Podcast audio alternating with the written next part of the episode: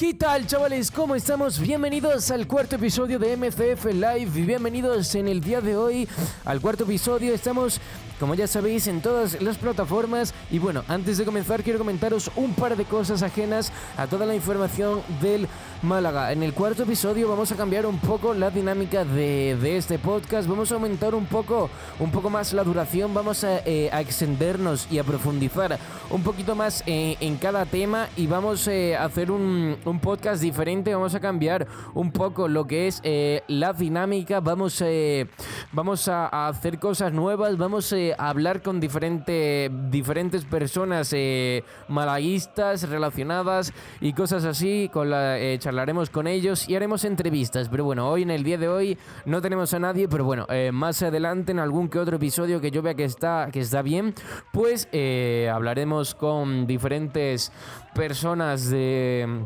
relacionados con el Málaga, gente que esté eh, interesada y, bueno, y, gente en general que, sea malaguista, que esté relacionada con el tema y que quiera, que quiera hablar eh, con nosotros y charlar un poquito en el podcast para, bueno, hacer un poco de mm, un poco de dinamismo al podcast para que no sea siempre lo mismo y para, para cambiar de vez en cuando. Y bueno, pues en el día de hoy vamos a repasar la actualidad del Málaga Club de Fútbol. Ya sabéis, eh, vamos a repasar eh, la jornada 29, la jornada pasada que fue la 29. Vamos a repasar el partido, resultado y vamos a hacer eh, algunas secciones, algunas cosas nuevas que voy a incluir en este podcast. Como he dicho, quiero aumentar la duración, tengo un guion mucho más preparado todo y bueno, pues también vamos a tener un apartado de, de vídeo, vamos a tener el podcast en, en vídeo, lo vais a tener en el canal de Sergio Ramírez, lo podéis buscar. A partir de este episodio lo vais a tener en vídeo. Y bueno, para la gente que nos está viendo desde, desde YouTube, eh, pues tendremos dos cámaras ahí, iremos eh, cambiando de vez en cuando. Tenemos una cámara central y una cámara lateral que tenemos por allí. Bueno, para los oyentes de, de Spotify, pues bueno, y para los oyentes de Spotify y Apple Podcast y, y demás, eh, demás plataformas de audio solamente, pues bueno, eh, podréis podréis eh, verlo en vídeo si queréis eh, verlo en vídeo, si, si queréis eh, verlo con imagen y, de una forma diferente, mm, con un enfoque diferente, ya sabéis, vamos a ir incluyéndonos en, más plataformas, pues para que más gente, para abarcar a más gente y para que más gente pues pueda escucharnos y ya vernos en YouTube. Ya sabéis, en el canal Sergio Ramírez se llama, podéis buscar MCF Live Podcast en YouTube y seguro seguramente os salga. Así que no me quiero enrollar mucho más en el inicio, tampoco quiero hacer un episodio demasiado largo, ir demasiado tranquilos. Quiero repasar los temas eh, de una forma eh, tranquila, pero que tampoco sea demasiado aburrido, porque no quiero hacer una hora de podcast, porque hay gente que no tiene una hora para escuchar el podcast completo. Mi idea es hacerlo unos 15, 20 minutos y cuando haya alguien pues extenderlo un poco más o dividir eh, podcast normal y entrevista, no sé lo que haré. Pero bueno, vamos a, mm, vamos a empezar con los temas que he preparado para analizar eh, en este episodio número 4 del podcast. Y bueno, vamos a analizar eh, en primer lugar, como siempre hacemos y como estamos acostumbrados, a a analizar un poco el partido eh, anterior, el partido en este caso de la jornada 29. Ya sabéis, el líder visitó la Rosaleda, ya sabéis el resultado, fue el lunes eh, día 11 frente a los Asuna, el líder, y ya sabéis todo lo que ocurrió. 1 a 2, el partido se lo lleva el Osasuna. Y, ya sabéis, se, aleja mucho toda la parte de arriba. Eso ya hablaremos eh, un, poco más, un poco más adelante en este episodio. Pero bueno, vamos a hablar un poco de la derrota. Fue un partido que era muy decisivo. Eh, la Rosaleda cumplió la afición. La Rosaleda estaba prácticamente llena. Había unos 23.000 o 24.000 espectadores. Ya sabéis, caben 30.000, pero a, vista se veía que, que estaba prácticamente llena y creo que, que, fue la mejor o la segunda mejor entrada de la, de la temporada. Una afición que cumplió de 10, que un lunes a las 9 de la noche llenó prácticamente el estadio y que eh, el, el, equipo no supo, no supo tirar de orgullo para por lo menos empatar el partido, pues por lo complicado que se puso en la segunda parte, no supo tirar de orgullo, la Rosaleda hasta arriba y el equipo que, que no pudo no, o no supo darle la vuelta o por lo menos sacar un punto eh, del partido. Eh, y bueno, pues ya sabéis que el juego del equipo y, la posición cada vez va cayendo más. No encuentra goles. Eh, tiene una sequía goleadora muy importante y en defensa no es tan preciso como, como, viene, como se viene viendo en jornadas mucho más atrás. Ya sabéis, la, temporada comenzó impresionante porque el Málaga hizo, 17, hizo perdón, 7 triunfos consecutivos o 8 en casa un montón y el equipo estuvo líder eh, en muchas ocasiones en, en esas primeras jornadas y poco a poco ha ido cayendo, ha ido ha ido perdiendo gol y, no sé lo que le ha pasado. Un equipo que al comienzo de temporada era de los más prometedores y que poco a poco va bajando. El juego no es muy bueno, falta de gol, no hay eficacia, no hay tanta eficacia en defensa y todo eso es un cúmulo de cosas que ha hecho que, el equipo vaya cayendo posiciones y que, y que la afición pues em, se vaya un poco aburriendo porque ya sabemos que Muñiz no juega prácticamente nada y encima los resultados no acompañan, pues eh, ya me dirás tú, porque si el juego, eh, el juego es feísimo, no, no, es que sea feísimo, es que no es un juego vistoso, no es un juego de pase, toque, es un juego de defender eh, y meter centros constantemente, intentar buscar a alguien que, que la empuje, que remate y que, y que haga el gol. Un juego que, se, que, que no es vistoso, que, que no tiene gol, como ya se está viendo en muchas jornadas, muchos empates correlativos. ¿Por qué? Porque defendemos bien, pero si es que no tenemos gol no nos podemos llevar el partido. Eh, el problema es ese, que defendemos bien, sí, pero tampoco metemos. Y si defiendes bien y no te meten, pero tampoco metes, pues el resultado es 0-0 o 1-1, como se viene viendo en los, en los últimos partidos, que nada más que, nada más que son empates. Y, de 1-1, estando arriba, no se puede sumar de 1 1, porque los rivales suman de 3 en 3 o de 1 en 1, pero en muy pocas ocasiones. Normalmente suman de 3 en 3 y cada vez, cada vez van cogiendo más ventaja. Y ese es el problema que estamos eh, en una fase de la temporada en la que ya se está acercando las últimas jornadas y en la que todo el mundo se está jugando muchas cosas y en la que no va a ser nada fácil llevarse un partido. Y encima nos encontramos con la diferencia la diferencia de puntos entre los dos primeros y, el resto pues va a estar muy complicado el ascenso aunque no imposible como mucha gente eh, mucha gente salió de la Rosaleda muy enfadada entre ellos yo, pero hay que tener en cuenta que el equipo está ahí, que estamos cuarto, que no estamos en defenso. Hay que seguir apoyando al equipo, pero que, que, se compliquen los puestos de arriba. El, eh, el, objetivo real a principio de temporada era subir directamente, porque ya sabemos que los playoffs son una lotería. Es muy complicado subir por playoff, porque son cuatro equipos y solo sube uno. Y ya sabéis la igualdad máxima de esta categoría. Y ahora mismo eh, hay muy buenos equipos ahí en, en playoff, como es el Albacete, el Málaga, el Deportivo, el Cádiz. Son equipos que va a ser muy complicado llegar a subir porque de 4 sube 1 es una lotería y es muy difícil, mientras que en el ascenso directo pues subes directamente, que sí que es complicado, pero yo creo que el playoff es más complicado, aunque si hay que jugar playoff, se jugará. Habrá que intentarlo de cualquier manera, pero hay que intentar seguir sumando. Ahora hay que, hay que conseguir una racha, seguir sumando y seguir eh, puntuando e intentar recortar lo máximos posibles puntos a los de arriba y ver qué tal llegamos a esos últimos 5, 4 partidos. Ya sabéis, tenemos que tener en cuenta eh, que eh, no hemos sumado con el Reus, sumaremos en la jornada 39, pero ten en cuenta que esa jornada puntúa contra el Reus, puntúa el Deportivo y el Deportivo pues está ahí debajo a un puntito y si nosotros no conseguimos ganar o empatamos perderemos la cuarta posición y nos quedaremos en la quinta o incluso en la sexta si el Cádiz consigue ganar y nos saca los goles, nos saca el dígito de goles. Así que esta jornada si perdemos seguramente acabemos en, en sexta en sexta plaza y el Mallorca también está ahí bastante apurado, está a cinco puntos que si gana se, pone a dos, es que va a ajustar mucho si el equipo no consigue darle la vuelta, si el equipo no consigue mejorar sus dígitos voladores, si no consigue ganar los partidos, se va a complicar mucho la cosa. Y, la verdad que, que se diferencia mucho el equipo de cómo empezó la temporada. Empezamos la temporada muy fuerte, ganamos a prácticamente cualquier equipo.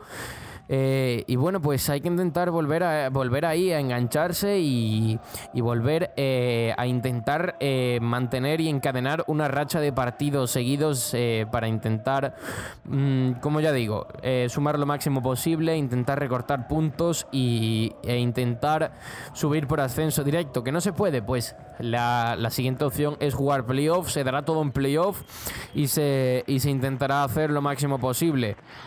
Bueno, vamos eh, después de esta pequeña reflexión de, la derrota frente a Osasuna, un partido de vital importancia que... De vital importancia, pues por eso, porque los Asuna venía primero, si nos ganaba como nos ganó, eh, había una diferencia bastante gran, grande, hacían un colchón sobre, sobre nosotros y pues eso es lo que pasó, el equipo empezó muy bien, eh, hizo una primera parte espectacular, de las mejores de la temporada, tuvo muchas ocasiones, arrancó muy enchufado, metió el gol en el minuto 14, gol de Adrián que como siempre es el que tiene que tirar del equipo y, y se puso el partido muy bien, el Málaga en la primera parte lo intentó de todas las formas posibles. Hizo un trabajo espectacular, mucho peligro, tuvo una Renato, tuvo una Ontiveros y, bueno, tuvo, tuvieron algunas más para ponerse dos, incluso tres goles. Pero si no hay efectividad, no podemos hacer esos goles y, pues bueno, pues dar el partido prácticamente por zanjado. Eso es lo que pasó, nos vamos al descanso con un gol y salimos eh, empanados al salimos eh, empanados después del descanso. No sé lo que pasó en la primera jugada después del descanso. Un córner que sacó Renato, rebota, se la, se la lleva un jugador... Eh, se la lleva un jugador que estaba por allí de los Asuna y empieza a correr, empieza a correr, empieza a correr y nadie lo pilla. Sale a la contra, se queda solo ante Munir, Munir que no puede hacer nada, pues la empuja y para adentro. Y ahí cambia totalmente el partido. Los Asuna se vino hacia arriba, tuvo muchas y ahí llegó el segundo gol. El segundo gol, una jugada normal, sin aparentemente mucho peligro, mete el balón, eh, estaba jugando por, eh, por dentro, mete el balón por dentro, se da la media vuelta a Juan Villar y eh, ya la mete dentro de la portería. Y bueno, un partido mm, que, que, fue muy igualado, fue una parte para cada equipo y que habría que haber ganado, pero no me quiero repetir mucho más en lo que intento explicar que se tenía que haber ganado y no se ganó. Vamos a analizar un poco el planteamiento del equipo, que yo creo que de ahí viene todo el problema que está teniendo el equipo y, bueno, también parte de que los delanteros no consiguen hacer goles, pero también yo creo que es un, el análisis que hace el entrenador, eh, no le estamos echando tampoco toda la culpa al entrenador, pero el análisis que hace el jugador y que los jugadores no se encuentran en su mejor momento de la temporada, pues se junta todos y es todo, se junta y, y tenemos ahí la racha, la racha que llevamos.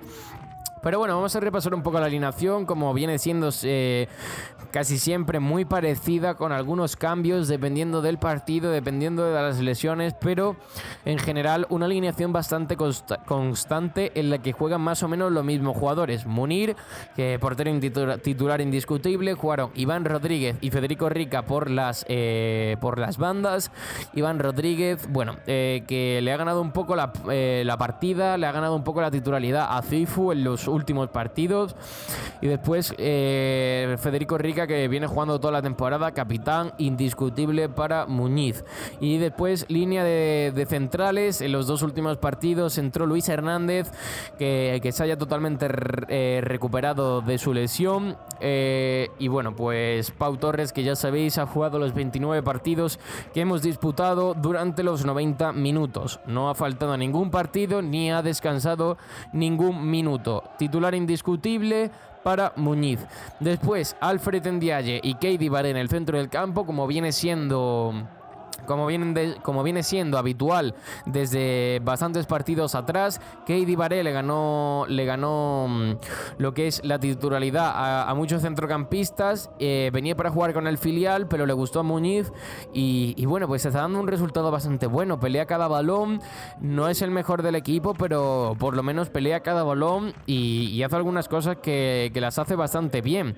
Después ya jugó eh, por las bandas, jugó Renato Santos que no jugó su mejor partido, me disgustó bastante el partido que hizo, eh, teniéndonos acostumbrado a que, a últimamente hizo unos partidos bastante buenos y bastante decentes. Y el que sorprendió, Javier Tiveros, que vuelve a la titularidad, eh, una muy buena noticia, estuvo muy enchufado, eh, continuamente participativo en la primera parte, intentó pues intentó pues cualquier cosa, le llegaban balones, regateaba, creaba, metía centro, regateaba, tiraba, todo lo que podía hacer lo intentaba y tuvo una ocasión que, es, eh, que fue espectacular, fue eh, muy buena y bueno, no, no entró por, por muy poco, pero parece que Ontiveros vuelve a su mejor nivel y eso siempre es una buena noticia para el Málaga. Y por último, eh, jugaba Adrián de enganche a Gustavo Blanco. Adrián, que es el que siempre tira del carro, siempre está bien posicionado en el campo,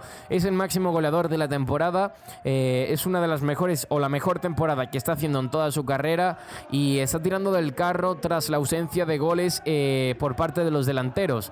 Así que que buena noticia que Adrián esté haciendo una muy buena temporada porque los delanteros no están metiendo goles y él está aprovechando. Ya es el máximo goleador del equipo con 7 goles. Uno más por encima de Gustavo Blanco, que es el delantero centro que jugó, que atraviesa un mal momento, un muy mal momento, lleva sin marcar desde el partido de la primera vuelta frente al Numancia. Curiosamente es él.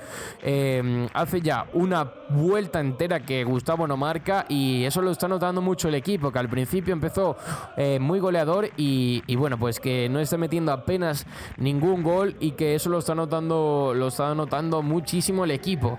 Es cierto que en este partido estuvo un poco más participativo, em, eh, hizo la asistencia para Adrián en el 1-0 y, tuvo, tuvo alguna jugada, algún pase, pero no está acertado eh, desde hace bastante tiempo y el equipo está notando mucho que em, que Gustavo no marque. Bueno, eh, el siguiente tema en el que vamos a, del que vamos a hablar es eh, un poco la clasificación y, qué tal está, mm, qué tal está mm, la clasificación y, bueno, eh, un poco las diferencias que hay. Ya sabéis, quedan, estamos ahora mismo en la jornada 29. Este fin de semana se juega la 30, ya estará en juego cuando estéis viendo el podcast.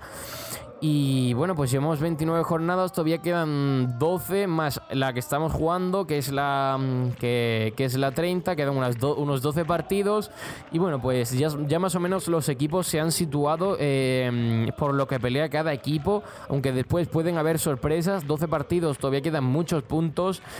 Y bueno, pues ya sabéis, primero Osasuna, 57 puntazos, 17 victorias, 6 empates y 6 derrotas, unos números muy buenos. En casa mm, no pierden ni uno o, no pierden ni uno. Y bueno, pues dígito de goles 12. No es un equipo que, que meta demasiados goles y, y le meten a ellos una cantidad bastante razonable, sino que no tienen un no tiene un goal average muy alto. en segunda posición tenemos al Granada con 16 victorias, una menos que el Osasuna, 8 empates, 2 empates más y un, un, partido perdido, un partido perdido menos, con unos números goleadores bastante altos, mucho más altos que la mayoría de los equipos, con 37 a favor y 18 en contra. Goal average de 19 puntos, de 19 goles. Eh, me ha metido 37 y le ha metido 18. 19 eh, goles a favor y 56 puntos. 57 eh, Osasuna, 56 el Granada en ascenso directo. Y de ahí pasamos al colchón que hay respecto al playoff. Tercero Albacete, 50 puntos, 13 victorias, 11 empates y 5 eh, derrotas, con un gol average de 13. Y después estamos nosotros, el Málaga, con 14 partidos ganados, 8 empatados y 7 derrotas, con eh, un gol average de 9. No tiene, no tiene gol el Málaga, pero tampoco nos meten demasiados. 30 goles, en, 30 eh, goles a favor y 21 encajados. Con 50 puntos estamos ahí empatados con el Albacete, que tampoco atraviesa una, una buena fase de la temporada. Después tenemos al Deportivo con 49, un punto menos sobre nosotros, con 12 victorias, 13 empates y 4 derrotas y un gol average muy alto de 17 goles que los, eh, tiene el gol average ganado a todos los de arriba menos al Osasuna. Y después, para cerrar el playoff, está sexto el Cádiz con 13 victorias, 8, de, 8 derrotas y 8 empates. Y un gol average de 14 con 47 puntos. A 3 del Málaga, ahí se cierra el playoff. Y por debajo del playoff, pero no muy lejos, muy cerca, el Mallorca con 45 puntos, el Oviedo con 44, el Almería con 43 y el Alcorcón con 42. Esas son las 10 primeras eh, plazas y después también la Unión Deportiva Las Palmas, que también ya supera los 40 puntos y está a 9 del Málaga. Así que mucha igualdad, 9 puntos de diferencia desde el cuarto hasta el décimo primero. Así que mucha igualdad, tanto por arriba por abajo. No vamos a pararnos a repasar lo de abajo, porque es que si no, va a durar eh, 2000 años eh, el podcast. Y bueno, vamos a pasar con, con, el siguiente apartado. Ya, ya estamos casi acabando. Bueno, todavía queda un ratito. Eh, vamos con la situación del equipo. Ya, ya hemos ido diciendo que se ha desinflado, que, que no está jugando muy bien y que se, está dejando muchos puntos y, y, es algo que es verdad. Así que vamos a analizar qué tal la situación del equipo, cuáles son las oportunidades que todavía quedan al a, falta de, las 12 jornadas que quedan. Y bueno, tengo aquí un, una pequeña, un pequeño resumen, una pequeña escritura. Y bueno, vamos a leerla un poquito porque he estado un rato redactándola. Y bueno, pues yo creo que está bastante bien para no ir improvisando y para pues tener algo preparado y que no me, no me vaya equivocando, ¿vale? Así que el Málaga se, se ha desinflado en las últimas jornadas. Se ha notado la ausencia de gol en los delanteros, lo que ha hecho que consigamos muchos empates consecutivos y al no fallar los rivales se ha abierto una brecha de puntos respecto a los dos primeros. Está muy difícil en estos momentos pensar en el ascenso directo debido a que hay 7 y 6 puntos respectivamente frente a Osasuna y Granada, el primer y el segundo clasificado. El equipo confía en el ascenso y parece que al, que al complicarse el ascenso directo el objetivo es clasificarse a los playoffs e intentar eh, subir a primera de nuevo. Todavía quedan muchas jornadas para el final y puede pasar cualquier cosa. El primero no tiene ya el ascenso, igual que el último todavía no tiene el, descenso. Hay que ganar y sumar los máximos puntos posibles y ver qué tal llegamos a las últimas cinco jornadas. Y hay que ganar por obligación los dos siguientes partidos fuera de casa. Como recordamos, frente al Numancia y frente al Nastic, los dos partidos siguientes que jugaremos fuera, hay que ganarlos sí o sí.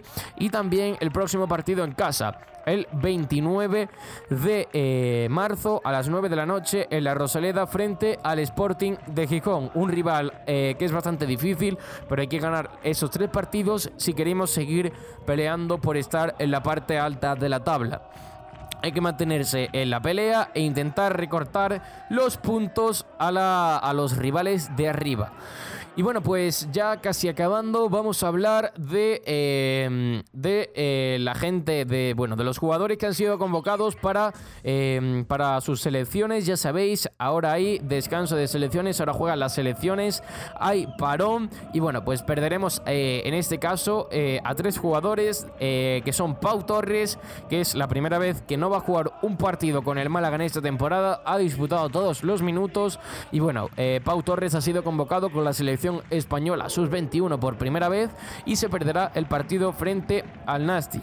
Primer partido que se perderá, va a jugar 30 jornadas seguidas sin eh, sin, eh, sin parar y sin descansar ni un solo minuto. Ha jugado todos los minutos. Seguramente fuerce la quinta amarilla, como sería lo lógico, en el partido frente al Numancia para la sanción cumplirla mientras está en la selección.